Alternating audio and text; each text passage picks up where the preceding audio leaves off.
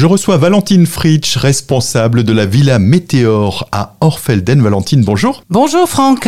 Vous allez nous parler des étapes de fabrication de la bière avec une présentation de ce lieu unique, la Villa Météor, basée sur le site de production de la dernière brasserie familiale alsacienne. Oui, alors la Villa Météor est un endroit unique en France, comme vous le disiez. Vous avez différentes étapes et tout se termine par une belle dégustation au bar ou sur notre terrasse. La Villa Météor qui propose durant la saison estivale différentes animations. Un concert tout d'abord en juin, c'est le 23 juin. Donc cette année, nous nous permettons au groupe LZM de venir se produire à la Villa. Et donc je vous demande vraiment, si vous voulez y participer, de réserver parce que les places sont limitées.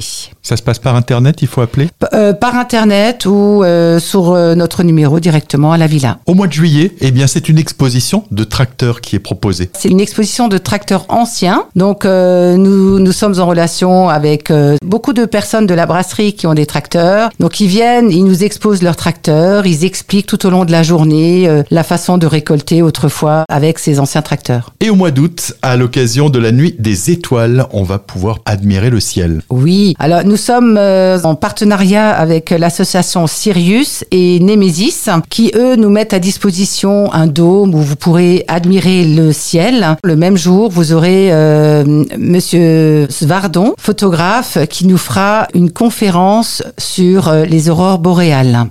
Pour la rentrée, le 10 septembre précisément, ce sera la fête de la bière à Orfelden et le houblon, eh bien, ne sera pas en reste avec Hopfzopf. Oui, alors ça c'est une tradition pour la récolte du houblon, le Hopfzopf, qui se déroule pendant le dimanche 10 euh, septembre. Et là, nous décrochons les lianes du houblon et nous récoltons le houblon à, à la façon d'autrefois et nous racontons des anecdotes d'autrefois.